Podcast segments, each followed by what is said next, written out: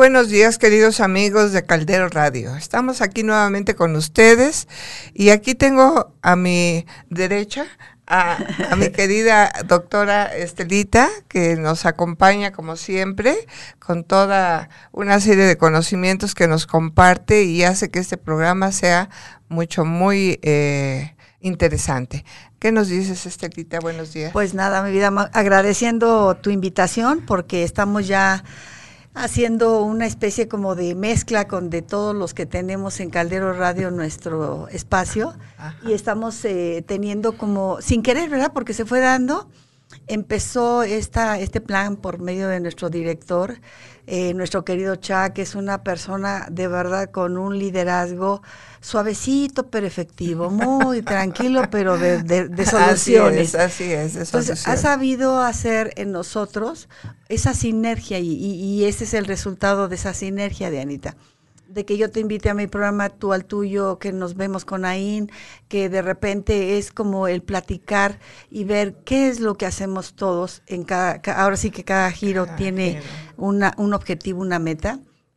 Y efectivamente, como tú dices en la parte de todo lo que es el saber hacer y trabajar en equipo, yo creo que es lo que nos va a dar mejores resultados. Claro, claro.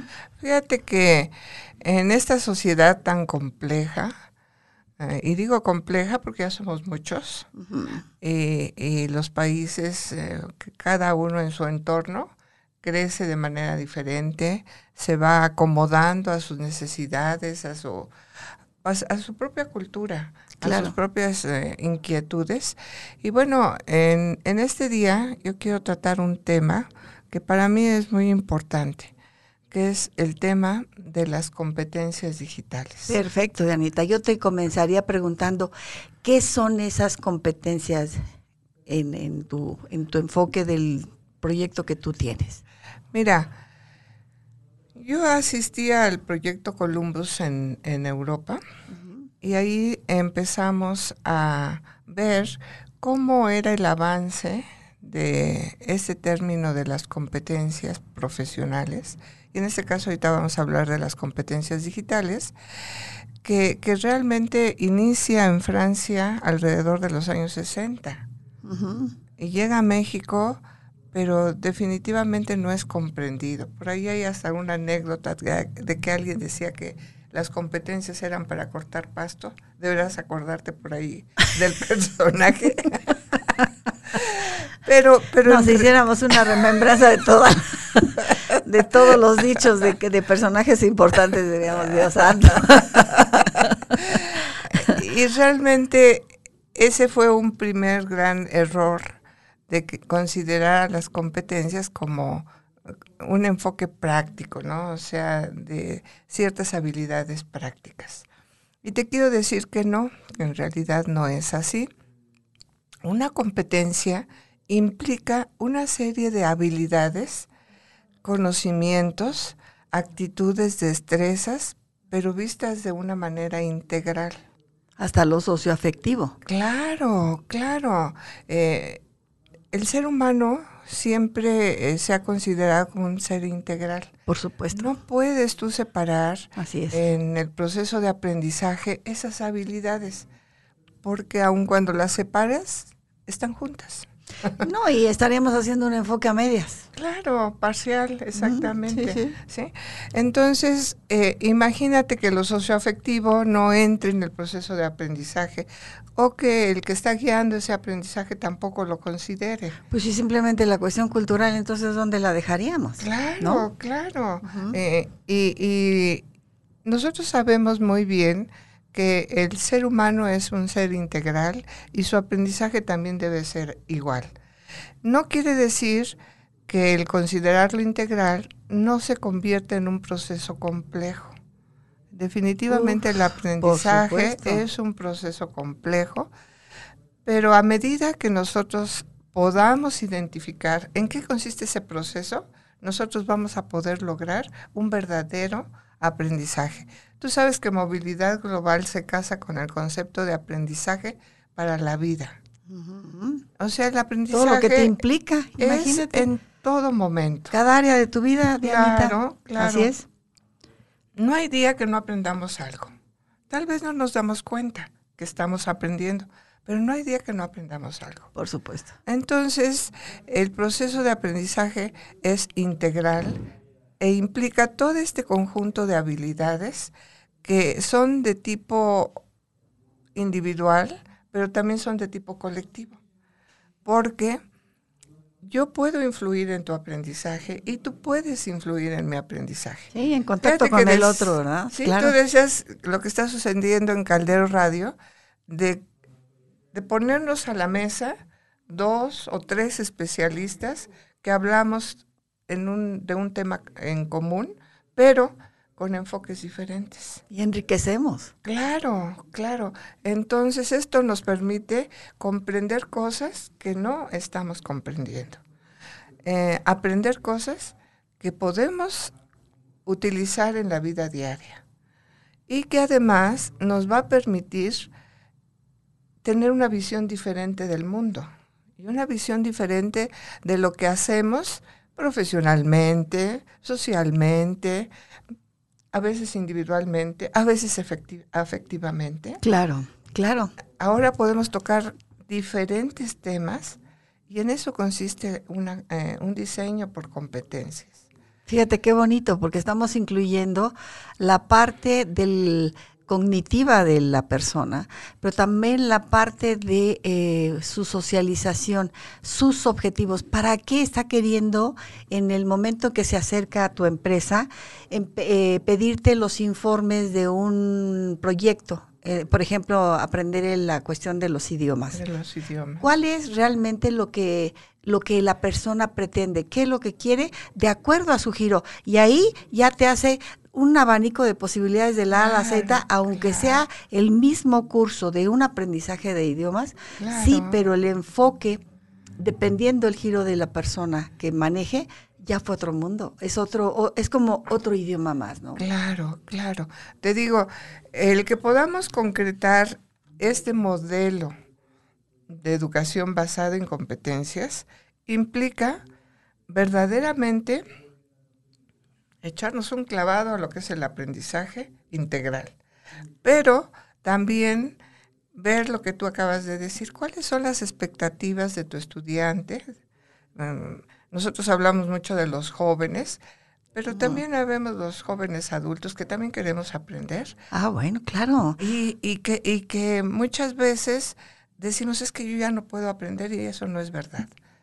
No es verdad porque tu vida está continuamente aprendiendo. Y sobre todo ahí vas a romper un paradigma que es un mito enorme de que después de determinada edad ya no se puede tener un aprendizaje. El cerebro jamás deja de aprender. Claro. Entonces ahí estás en tu mismo curso, en tu mismo servicio de lo que le vas a dar a esa persona que se acerca para aprendizaje de un idioma, le vas a dar otro tipo de información que no nada más es, referencia a, su idioma o a su necesidad de aprender ese idioma. Fíjate, el contexto sociocultural te pone muchas motivaciones para aprender.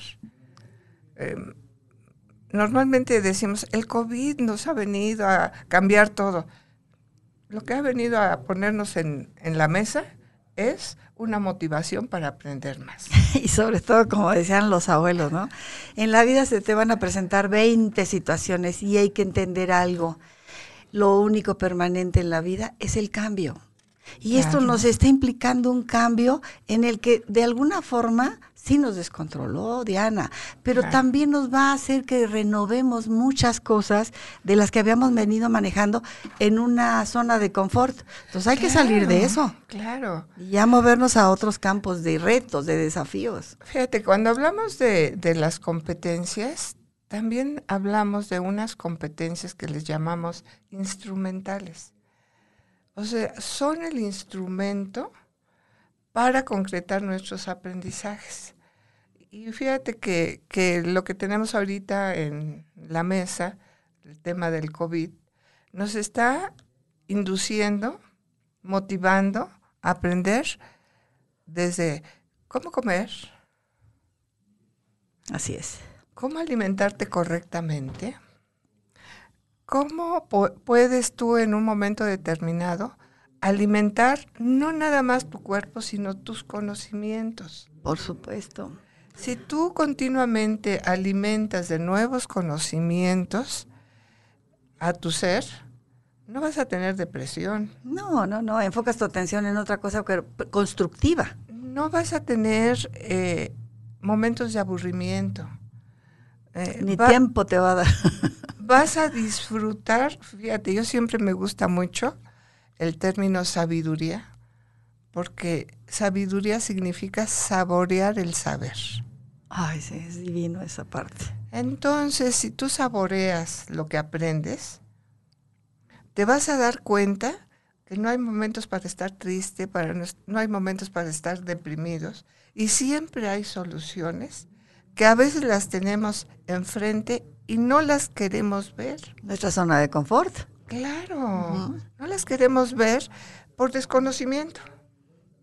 Esas son las competencias, son conocimientos, habilidades, actitudes, destrezas, aptitudes.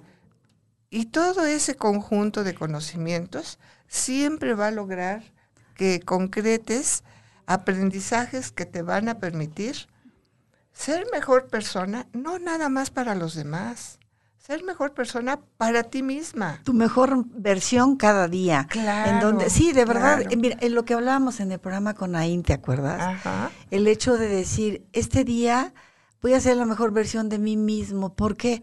Y, y porque sí, no, no tenemos que meternos en más explicaciones, simplemente es porque sí, por el solo hecho de que estamos respirando, de que tenemos la vida y de que depende de nosotros decidir a través de nuestro libre albedrío qué queremos de Anita. Y lo que más queremos en esta vida es la salud, el bienestar, el compartir, el, tener y dar lo mejor de nosotros como personas.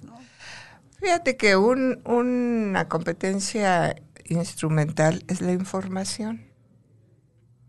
A medida que el ser humano está más informado, en esa medida su forma de actuar va a ser diferente. Claro, está desplazando viejas ideas por, por una información nueva. Claro, y ahorita las tecnologías de la información, o sea, la información que encuentras en el campo digital, es diversa y muy vasta. a mí me deja sorprendida. O sea, todo lo que tienes por conocer e informarte está al día. Y tienes diferentes autores. Tienes la posibilidad de seleccionar qué es lo que quieres leer. Yo, yo me dirijo a, a todos los jóvenes que se la pasan en su celular. Busquen información que les sea de utilidad, que sea una información que les permita contrastar lo que saben con lo que les están diciendo. Y lo que están dispuestos a llevar a cabo para cambios, Dianita, también. Que reflexionen sobre la información que hay en las redes. Es muy fácil caer en errores, pero también es muy fácil caer en aciertos. Entonces, el error, yo siempre he dicho, por sí mismo se cae, no tiene sustento. Y es una forma de, de, una lección más, una experiencia más, no tomarla como algo negativo, al contrario, es información que nos hace ver qué es lo que en un momento dado, como decían, lo que sí debo hacer y lo que no debo hacer, pero tienes toda esa información y entonces tú misma vas ampliando las oportunidades de el espacio de solución para cualquier tipo de, problema o de reto, por ejemplo, lo que ahorita estamos viviendo. ¿Cómo te fue con tu con tu promoción de Viernes Negro? Cuéntanos. pues mira, nos está yendo muy bien. Qué bueno. Amigos, por favor, ahí tenemos nuestros teléfonos que es el 55 35 13 21 34. Ese es nuestro WhatsApp y movilidadglobal.org está a la orden, ¿eh? porque lo que estamos tratando es totalmente importante. Cuando nosotros diseñamos este programa de aprender un idioma inglés para la vida y el trabajo, te estoy diciendo que estamos usando las competencias instrumentales para diseñarlo. Y en este caso, fíjate lo relevante, estábamos diciendo una competencia em, instrumental es, y se llama instrumental porque la tienes que utilizar. Sí, si no se va a quedar instrumento para aprender. Claro, utiliza, aplicarla.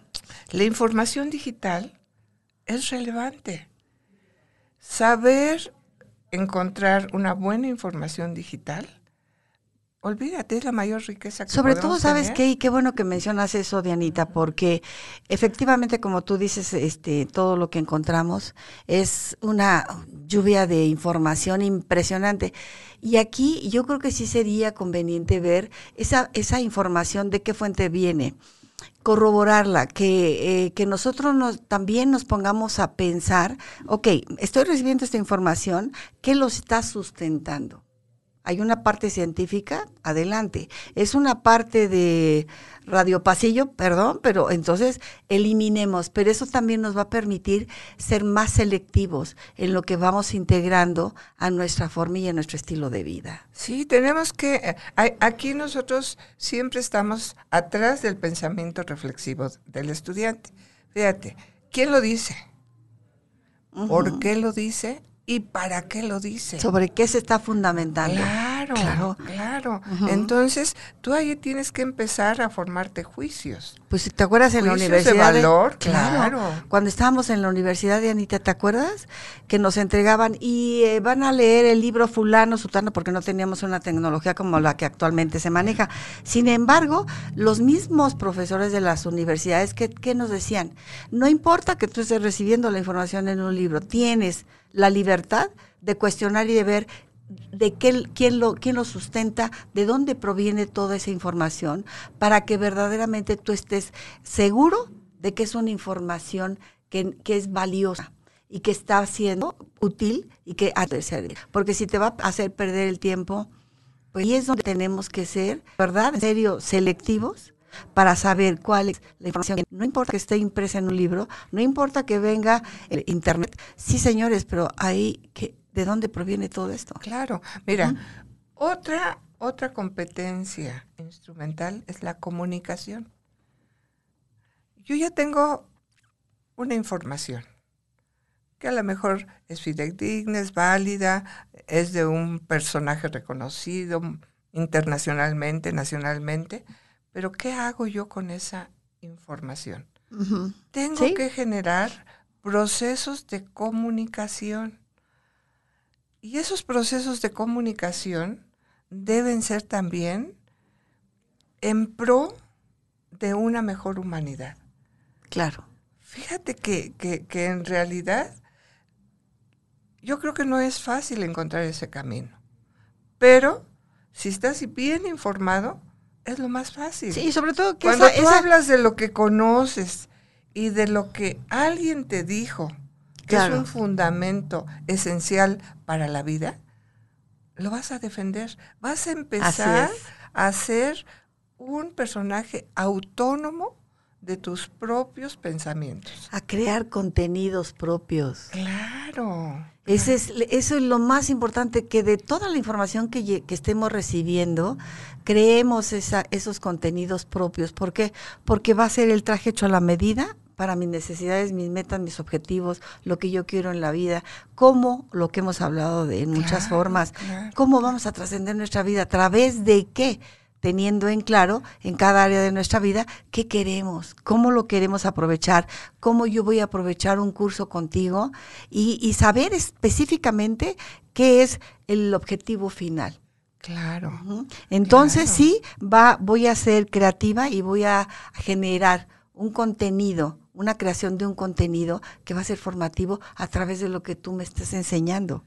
Fíjate, cuando tú utilizas a la comunicación para decir algún contenido o tratar algún tema del cual ya estás convencido, en ese momento te conviertes en un buen comunicador. Alguien dice, bueno, es que a mí me da miedo hablar en público.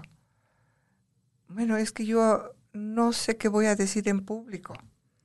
Pues tener una buena información y tener el deseo de comunicar esa buena información y de haber creado un contenido nuevo, te va a permitir ser desde temprana edad un gran promotor del conocimiento. Pues si lo vemos en criaturas de primaria, Diana, en donde te dejan sorprendidos porque tienen una manera de interpretar las cosas, de interpretar las actitudes de sus maestros, de los de, de sus propios padres, con una visión en la que decimos, estos niños esa cuestión de información y formación de contenido estratega ya la, están desarrollando ya desde muy pequeñas eh, en edad.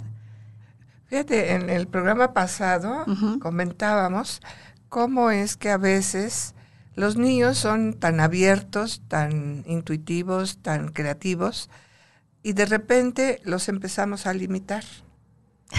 Y esa creatividad empieza a disminuir. A sofocarse. Claro. Ahora, con, con estas competencias instrumentales, difícilmente lo vamos a lograr, ¿eh?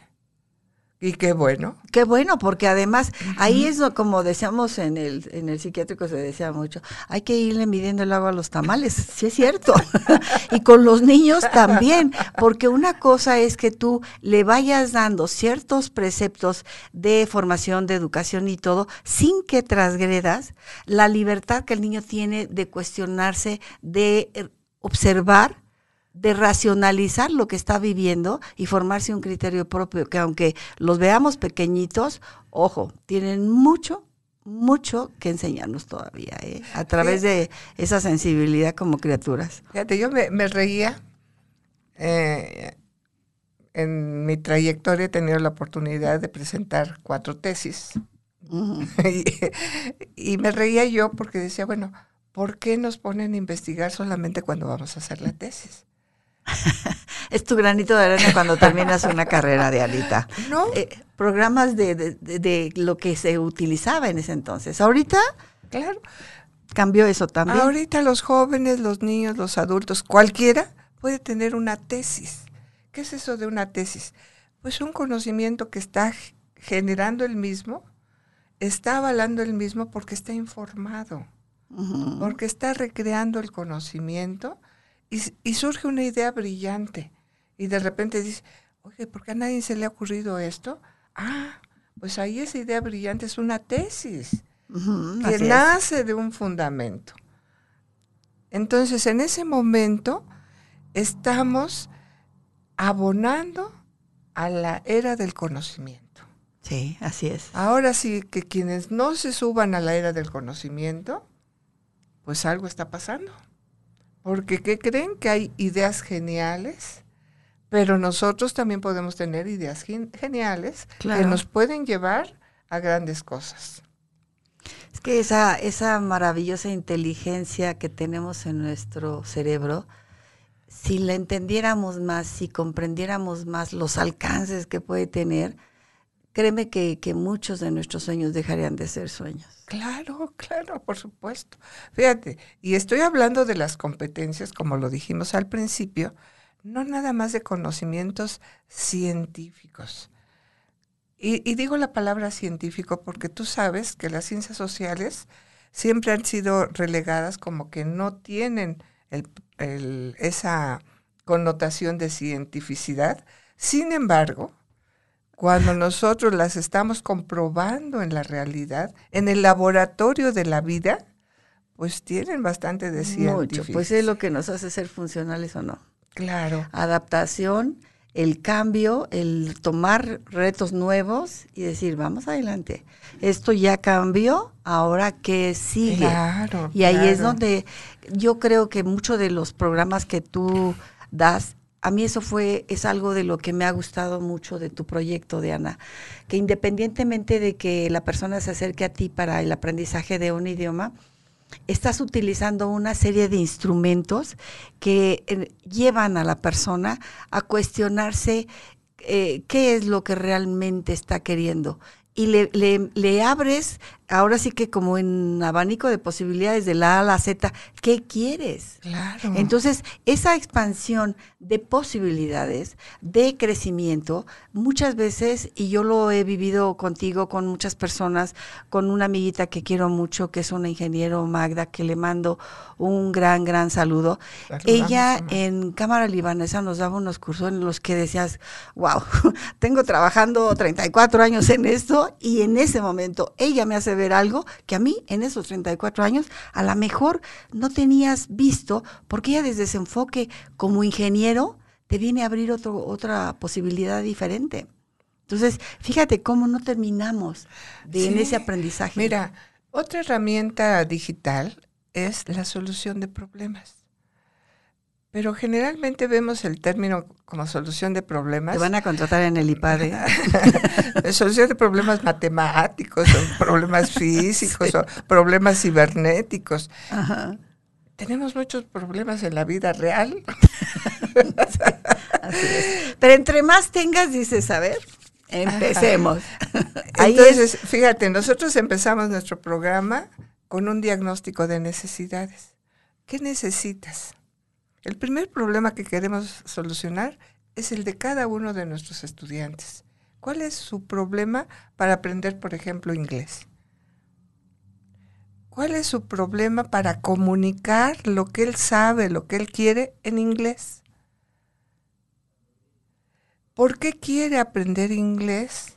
¿Qué quiere mejorar de su vida con el aprendizaje de un idioma como es el inglés? Porque ya pongamos, ya tiene el conocimiento del idioma inglés. ¿Y ahora qué hace? A lo mejor. ¿Qué es lo que mi problema es que yo no puedo viajar porque no sé hablar inglés. ¿Y cómo me voy a comunicar si quiero viajar? Si voy a tomar un tour y me lo dan en inglés, no voy a entender nada. Si me dicen una indicación en inglés, no voy a comprender. Ese es un primer problema. Así es alguien a lo mejor dice, yo quiero el inglés para proyectar cosas nuevas en mi trabajo. Y vamos a ligar ahora la, competencia de la información con la competencia de la solución de problemas. Mucha de la información viene en inglés. Entonces yo tengo que saber leer en inglés, escribir en inglés, para generar un, un conocimiento nuevo en inglés. De comprensión, para que te entre esa información, si no... Y estoy solucionando el primer problema, mi problema personal, ¿para qué quiero el inglés? Y si yo en mi grupo encuentro a personas que tengan intereses comunes, pues nos vamos a dedicar a generar cosas o conocimientos comunes que nos permitan crecer. Si yo soy empresario y quiero aprender el inglés porque el inglés me va a permitir entrar al mundo global digital, pues si no sé inglés, no lo voy a poder lograr. Entonces, eso es solución de problemas. Así es. Problemas de la vida cotidiana. No nos vayamos a grandes problemas. ¿Sabías tú que los grandes inventos surgen de problemas sencillitos y comunes y corrientes? o que simplemente una investigación era de otro tema y resultó para, para un tema totalmente distinto, ¿no? Claro. Y bueno, las competencias digitales comprenden tantos eh, aspectos como por ejemplo la creatividad y la innovación. Lo acabamos de decir. Nada más. Nada más. Nada más, sí, sí, sí. De poder leer en inglés lo que otros escriben, muchos investigadores se han hecho de gran prestigio. Porque la mayoría no sabemos inglés, no nos metemos esos textos y pues nos llevan la delantera. Pero si nosotros ya rompemos con esa barrera, difícilmente van a tener una delantera. Vamos a estar a la par por lo menos en cuanto a información actualizada y vigente. ¿Te fijas eh, lo que es una competencia digital? Claro, Ajá. Eh, muchas veces eh, he visto textos que la competencia digital es tomar una computadora. No, no, no, no, no. La computadora es una herramienta que si tú la usas, la tienes en tu celular. Alguien dice, conozco amigas que dicen que no saben computación, pero traen su celular al día y lo manejan al día. Y es una computadora. ¿Sabías o no? es una computadora. ¿Qué es lo que suponías que no sabes?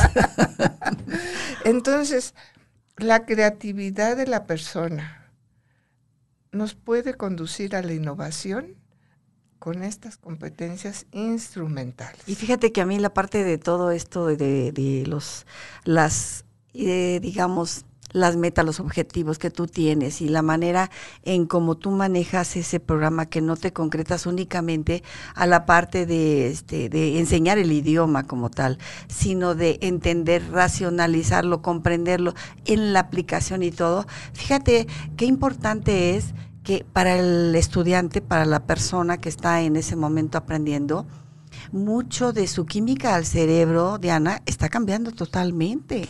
Entonces, está haciendo redes neuronales más amplificadas y dices, caray, de verdad que el conocimiento te lleva a salir de esa manera esquematizada que tenías de ver las cosas y estás viendo otro mundo completamente diferente que te está moviendo y ese es ahí donde entra la cuestión del cambio, que ese es el, lo que estamos viviendo. Ese es lo que más me ha gustado de toda la metodología que tú empleas. Fíjate, yo ahora hablo que movilidad global es tu educación digital. ¿Y por qué digo esto? Amigos, yo me meto al espacio virtual a ver qué está ocurriendo y a mí se me ocurren ideas como a cualquiera de ustedes con todo lo que estoy leyendo claro. en, en las redes. Y si yo quiero hacer un diseño emergente, lo hago en ese momento porque movilidad global tiene la capacidad de hacerlo. Así es. Eso no cualquiera lo tiene. Entonces, yo me siento muy orgullosa y felicito a Ángel, felicito a Maricruz, felicito a mi director Raúl, felicito a, Andrea, a todo mi personal más cercano y directivo. ¿Por qué? Porque cada que se nos ocurre cambiar un diseño, lo cambiamos de, de inmediato. Pero ahí, fíjate, está entrando eh, la flexibilidad del criterio con el que tú las estás de alguna forma orientando a que hay la apertura para todos esos cambios. Qué bueno, Diana. Y a nivel, como te digo, o sea, a nivel de redes neuronales, no se queda nada más el aprendizaje en una cuestión de un idioma. Va muchísimo más allá. Toda esta parte de cómo se activa cada parte de nuestro cerebro y cómo lo que tú mencionabas hace rato, ¿no? Todo lo que son las eh, cuestiones de, del aprendizaje en, ciencias sociales, se, se, consideraba como que, ah, sí, importante porque ah, la maneja el hemisferio derecho. Es creatividad, es imaginación, esto. Sí, pero esa creatividad y esa imaginación tenía que tener una base. Y ahora lo estamos viendo, no es nada más una cuestión de aprender ese idioma en la parte del aprendizaje en tu hemisferio izquierdo, sino de compaginar y equilibrar ambos, porque eso es lo que verdaderamente es lo que yo veo como objetivos de lo que tú logras en un aparentemente eh, simple programa de aprendizaje de un idioma, no señor, estás abarcando muchas cosas que para el para la, ahora sí que para tu cliente le van a le van a dar un panorama de vida completamente distinto. Fíjate, aquí hay algo que, que también tenemos que considerar. La competencia digital de comunicación y colaboración es muy importante. Claro. Tú acá, eh, y que no nos pusimos de acuerdo en las palabras exactas que ibas a utilizar, tú dijiste, aquí en Caldero Radio estamos colaborando. Así es. Pero también tenemos muchos espacios donde tenemos que comunicarnos y colaborar. Fíjate que no es fácil hacer un equipo de trabajo colaborativo. Es que depende mucho de la persona que de alguna forma eh, haya, nos haya invitado y esté liderando este, este equipo en donde sea incluyente. Eso es, de verdad, créemelo que yo he visto muchos líderes con un perfil impresionantemente impactante en cuanto a muchas, muchas metas, pero que sin embargo esa parte de inclusión a veces se, se olvida. Que, que, que se entienda, fíjate, Es un, liderazgo, como tú lo acabas de decir, incluyente. O sea, no nada más puede haber un líder. En un proyecto educativo debe de haber varios líderes. Y un líder a ser más líderes, Diana. Y cada líder va a ir asumiendo su liderazgo a medida que el otro líder lo va impulsando a que lo haga. De repente hay quienes piensan, ah, es que esto es muy difícil, ah, es que esto se lleva mucho tiempo, ah, es que no. Si nos metemos a las a la tecnología, vamos a ver que hay muchas personas que han generado cosas y que se han llevado mucho tiempo y que nosotros ya no nos lo tenemos que llevar. En ese decir. Simple y sencillamente le tenemos que reconocer que es de él. Fíjate lo que acabas de decir, ese ah, un reconocimiento ah, al autor. Ajá, sí, sí por otro lado. Si nosotros nos aprendemos a reconocer al autor de lo que hace, no tenemos problema. Cuando hacíamos una tesis, pues no sacábamos un refrito de los autores que habíamos leído, pero sí para, parafraseábamos, ¿no? o cuando menos hacíamos referencias bibliográficas. Pero, pero nos pedían que hiciéramos la referencia. Claro. Y si hacíamos la referencia, le poníamos algo de nuestra cosecha pero poníamos la referencia bibliográfica. Que eso sí es válido y a la fecha lo sigue siendo. Es cuando decías tú, ay, es que esto lleva mucho tiempo, es que esto no lo entiendo. Fíjate cómo eh, dentro de la metodología que estás empleando, Diana, es eh, que estás enseñando a las personas a aprender, a desaprender. Y darse la oportunidad de ver que, que esto es un enfoque muy nuevo que necesitamos, como decimos en el closet, ir quitando cosas para meter lo nuevo. Claro. Y estás trabajando la parte neuronal. Pero si además lo que tú estás aprendiendo de otros lo estás aplicando en otro contexto, van a surgir conocimientos Por supuesto. Ah, eh, locales, digamos. Ah, alguien decía, es que todas las investigaciones son del extranjero. Pues es que no nos hemos dado la oportunidad de comunicarnos, de colaborar y de sacar lo nuestro. Pues yo difiero ahí porque, por ejemplo, hay eh, investigaciones que dan como resultado un invento o un, una propuesta. Y por ejemplo, tú lo conoces a Sergio Sarmiento, el periodista, y no, no me dejarás mentir, es conocido tuyo. Él se da a la tarea de ver a esos talentos jóvenes que van saliendo de escuelas técnicas, de escuelas eh, de la universidad, de lo que tú quieras, y que llegan y hacen esa propuesta y que dices, wow, todo lo que en investigación no se le dio el apoyo, pero que él por su propia cuenta generó. Y si hay gente como Sergio Sarmiento, a mí me, causa mucha admiración porque es como reconocer ese talento, impulsarlo y decir, bueno, pues adelante. Y conseguir muchas veces para inventos, porque lo he escuchado, gente que quiera ser su eh, asesor o su promotor económico para que lo lleve a cabo. Entonces, investigación en México sí hay. A lo mejor no en la misma cantidad a nivel del extranjero, pero pues aquí la verdad, contamos con talento mexicano, que, que mis respetos y de generaciones de muy jóvenes, pero también de generaciones ya muy avanzadas, en las que tenemos mucho que compartir y mucho que dar todavía. A eso voy. Esas investigaciones no son autorreconocidas en México y muchos talentos se van al extranjero. Fuga de talentos. Claro, porque aquí no encuentran esas posibilidades de desarrollo que, en otros países sí se dan. Entonces creo que eso es uno de los grandes eh, problemas que tenemos que resolver.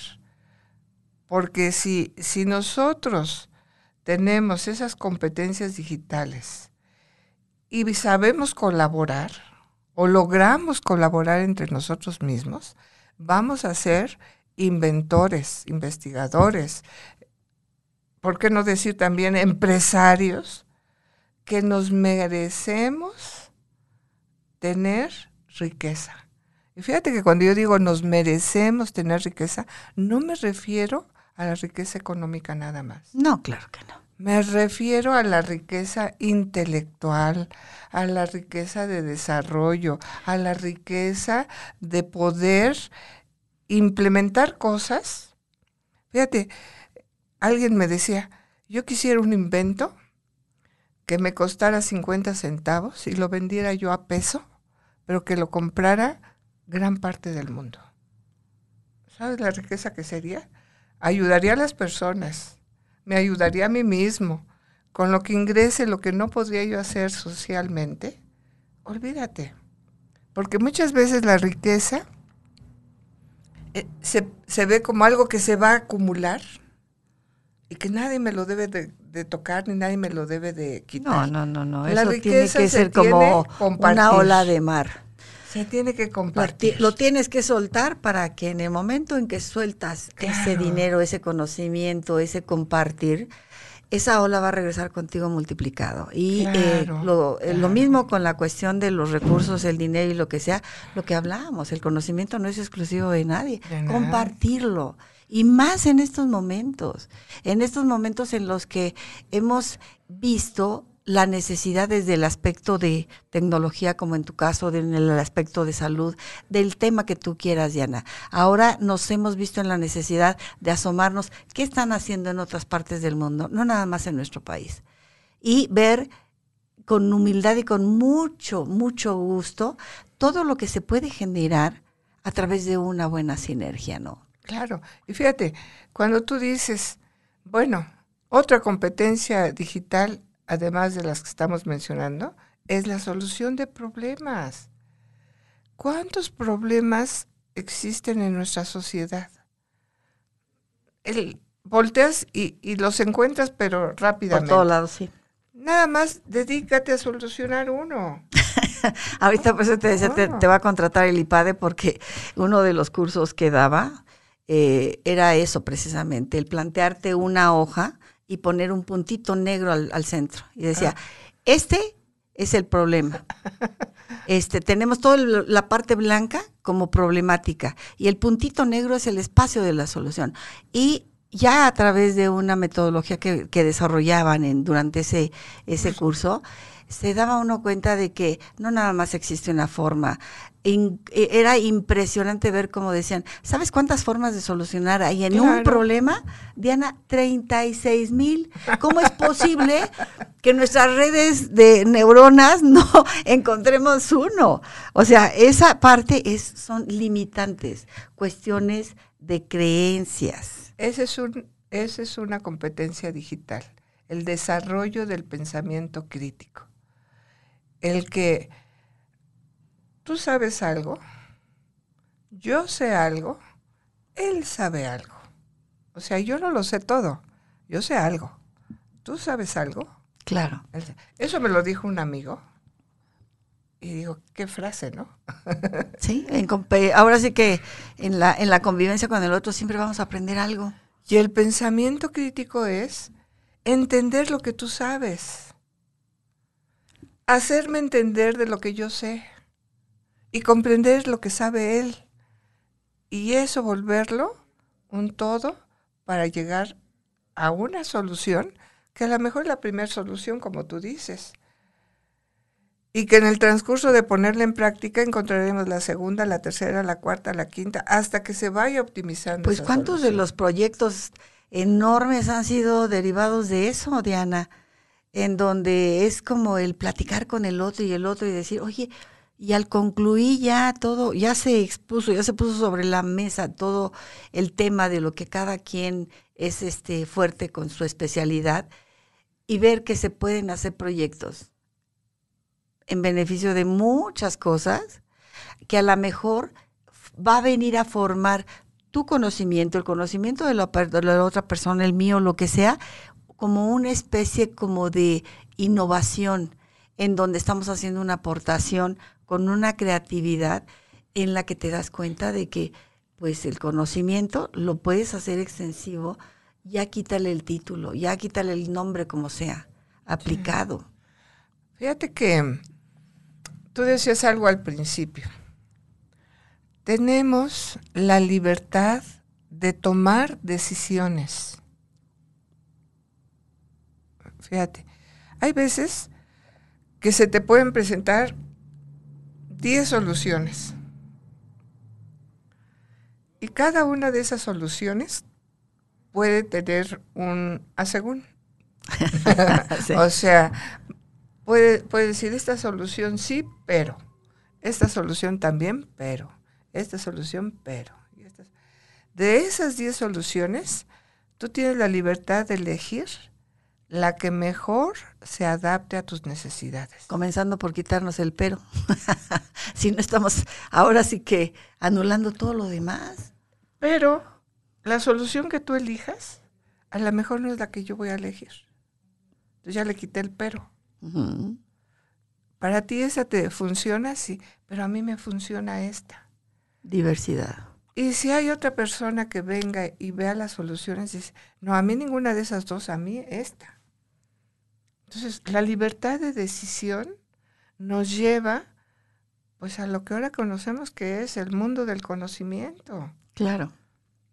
Así es. ¿Por qué? Porque esa diversidad no puede estar incluida en todas las soluciones.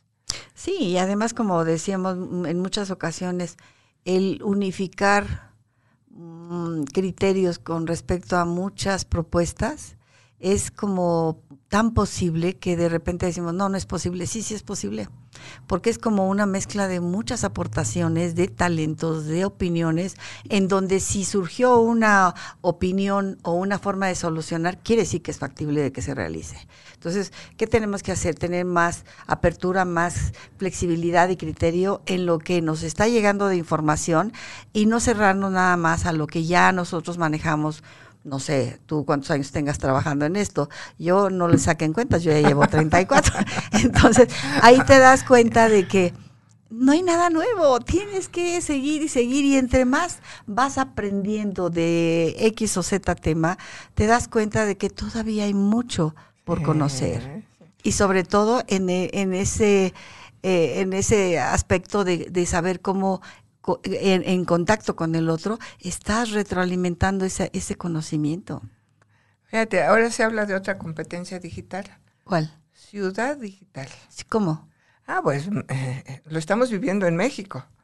¿Cuándo había habido tanta información respecto a la forma que actúa un presidente, por ejemplo? No dependía del presidente. a pesar de que se controlaban los medios de comunicación, ahora se siguen controlando, y sin embargo, cuántas cosas están circulando. Y no solo del de México. No, eh, ¿Qué está sucediendo en este momento en cada uno de los países respecto a ciertos temas? Entonces, eh, eh, nada menos el tema del COVID, ¿no? Ajá, la vacuna. ¿qué, ¿Qué hizo cada presidente y cómo abordó el tema en cada una de sus naciones? Y que tú digas, ah, aquel lo hizo así, y que veas las diferencias. También tenemos que ser muy cuidadosos en, el, em, en la reflexión que hagamos, porque es muy fácil decir, bueno, sí, deberíamos de, haber todos hecho la prueba del COVID, pero ¿cuántos somos nosotros y cuántos son en otros países? Eso, ¿cuántos recursos tenemos nosotros? Bolivia, por ejemplo, que fue, es un país que, que ha sido con una apertura impresionante para recibir las sugerencias de, todo lo que de todas partes del mundo le ha llegado. Y hay países que siguen como en esa parte de reserva, en donde decimos, ¿saben qué? Ahorita necesitamos más que reservas o posturas de X o Z envergadura, eh, poner manos a la obra y probar. ¿Para qué? Soluciones. Para, que sea lo que tú decías ahorita, ese espacio de la solución. Soluciones y, y bueno, si una solución no la probamos, ¿cómo podemos negar que es cierta o que es falsa? Exactamente. Si no la probamos. Pero Eso si te va a llevar a una cuestión. Si empieza a haber evidencias de que algo hay, pues ahí está el camino para encontrar la solución más idónea. A lo mejor puedes hacer un protocolo que digas, bueno, mira, teníamos esta, eh, digamos, visión, pero a la hora de que se empieza a aperturar toda esta prueba, en, en aras de qué, Diana? de que verdaderamente vayamos a dar aspectos de solución, porque como decían los abuelos, tú me puedes dar 20 razones, pero entre razones y resultados, ¿qué crees? Lo único que cuenta es el resultado. Eso es lo que necesitamos ver. En tu proyecto, esa es de las cosas que me ha gustado, porque no te concretas únicamente a una parte de eh, los pronombres o cómo vas a traducir o cómo esto o la pronunciación. No, va abarcando muchos otros aspectos en donde estás siendo incluyente desde la parte sociocultural, desde la parte de objetivos y metas, para que lo quieres, desde donde le estás dando eh, más opciones para que esa persona, si no la había contemplado, tenga una idea más. Esa lluvia de ideas a mí me encanta en la parte de tu curso. equipos de trabajo para generar contenidos en inglés. Y te imaginas que se reúna un grupo interdisciplinario sin querer queriendo a abordar algunos temas de interés social, cultural, artístico, porque quiero decirte que el conocimiento abarca todos los sectores. Mm, así es. Yo estaba leyendo en la mañana, y va a ser un tema de un programa siguiente, cómo el arte y la comunicación dan origen a la creación y cómo se vinculan con el aprendizaje. Y fíjate que entonces hay cantidad de temas. Claro. Cantidad de temas. Y, y, fíjate, a mí, déjame que te diga algo, porque yo sé que tú te, va a interesar esto, y eh, lo podemos tratar en tu programa. Estelita se, se ocupa mucho del bienestar en cuanto a la salud de los seres humanos, pero también en cuanto a la salud mental del ser humano. Y cómo puede haber una serie de estrategias que son a veces muy sencillas, pero de muy buen resultado, para lograr que una persona salga de un estado de estrés, apoyada a lo mejor con, con todo lo que tú haces, alimentación, eh, nutrientes, eh, algo que apoya a su parte biológica, pero la parte psicológica también tiene que poner lo suyo. Es la raíz de todo. Y entonces, en este sentido, vamos encontrando soluciones diversas. Pero, pero esas soluciones incluso son placenteras. Em, ¿Por qué me atrevo a decir que son placenteras? Cuando alguien te pregunta, oye, ¿pudiera solucionar algún problema con algún cálculo matemático y tú dirías, no, porque no sé. Ah. ¿Qué pasa cuando yo te digo, bueno, no lo soluciones con matemáticas, lo puedes solucionar con alguna actividad psicológica o lúdica real? Ah, eso sí. ¿Y por qué matemáticamente no? No, porque matemáticamente no sé. Pero psicológicamente sí sé cómo hacerlo. Ah, bueno, pues hazlo psicológicamente. Entonces tú lo vas a hacer con todo el entusiasmo, con todos tus conocimientos, pero si te encuentras un chico que lo hace matemáticamente, pues también lo va a hacer con todos sus conocimientos, con todo su entusiasmo. Claro. Entonces yo siempre he dicho que cuando tú sabes hacer las cosas es porque tienes habilidades para hacerlo. Las has desarrollado de alguna manera.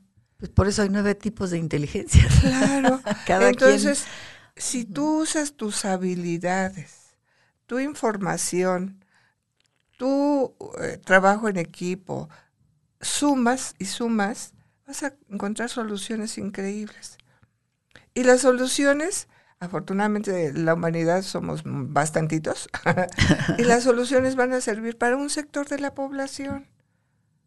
Pero el que encuentre otra solución para otro sector de la población, o sea, no nos va a faltar a quién servir. Entonces, el conocimiento en una ciudad digital es para el uso humanitario de todas las personas. Así es. O sea, si el conocimiento no está al servicio de la humanidad, pues eh, ahí puede estar. Sí, sí, sí, A eso es a lo que le llamamos eh, una ciudad digital. La ciudad digital está interconectada, se comunica y nosotros tenemos que usar el pensamiento reflexivo para definir qué es lo que es más verdadero, lo que es más real, qué es lo que es aplicable a nuestra realidad y poder concretar soluciones ad hoc a, pues, la época que estamos viviendo. Sí, una mundialización. Nos vuelve muy estrategas y esa parte, yo en la medida en que fui conociendo toda la parte de tu proyecto, Diana, créeme que me encantó porque no te estás eh, ahora sí que concretando a un solo aspecto en el en la enseñanza de, un idioma, sino que estás viendo toda a, esa persona como lo que decíamos, en una parte integral que abarca muchas otras cosas y que de alguna forma con todas las personas que trabajan contigo se están dando la tarea de conocer a ese estudiante que está entrando al, con tu programa para ver qué, qué perfil tiene ¿Qué, ¿Cuáles son sus posibilidades de éxito? ¿Hasta dónde, a través de el cumplir su meta de aprender ese idioma contigo, con tu método, hasta dónde sus talentos lo van a llevar? Entonces, yo te felicito, créeme que es un programa, y yo se los recomiendo mucho, es un programa muy completo, en el que tienen la gran ventaja de que ustedes se pueden comunicar con Diana y Diana eh, pone remedio a través de todos los coach que tiene, porque ahorita mencionó unos cuantos, pero me ha tocado ver varias personas en las que se puede conectar hasta Suecia, aquí en México, y créanme, vale la pena, acérquense a Diana ella tiene un proyecto muy interesante con muchas cosas que aportar que no se queda nada más en el aprendizaje de un idioma. Pues a Dianita, ¿qué te puedo decir? Soy tu fan. Oye, pues eh, aquí la, la, la última pregunta que yo dejaría en la mesa es, ¿y para qué aprendemos? ¿Para qué nos preparamos? Pues esa es parte de lo que acaba de concluir eh, Estelita. Nos tenemos que preparar para un mundo digital, un mundo cada vez más informado, más interconectado, que cada vez va a romper las barreras de los países. O si no es que ya se ya se está haciendo. en el aspecto salud, de muchas este, cosas, ya se está haciendo. Que vienen conocimientos que se van a generar de manera intercultural. Si nosotros hablábamos de una interculturalidad a nivel nacional, porque sabemos que nuestro país es intercultural por las condiciones mismas de, socioculturales de cada pueblo que, que se fundó en, el, en todo nuestro territorio nacional, pero ahora estamos hablando de una interculturalidad eh, mundial. A nivel mundial. Pues ahorita lo vemos simplemente en el aspecto de salud, Diana. Claro. Si antes era en esta mesa nos reuníamos, por ejemplo, gente de nada más de la Ciudad de México, ahora eh, es eh, poder hacerlo a través de toda la tecnología que tú empleas en tu curso, pero a nivel mundial. Y da mucho gusto ver cuáles son los avances, los, todos los proyectos que existen y que para el beneficio del ser humano podemos compartir a distancias, ¿eh? a distancias enormes. Diana, te agradezco mucho tu invitación. Amigos, los invito a consultar la página movilidadglobal.org. Ahí estamos para atenderlos. Tenemos varios proyectos que estamos ya implementando y seguiremos trabajando para atender sus necesidades. Muy buenas tardes y muchas gracias por escucharnos. Para mí ha sido un placer tener a, a Estelita conmigo porque siempre nos hace el tiempo muy leve. Pues el sábado a ver si nos vemos o invitamos a IN y hacemos otra tercia de, adelante, del programa. Adelante, yo estoy que la pasen en muy la mejor disposición. Muy buenas tardes a buenas tardes a todos.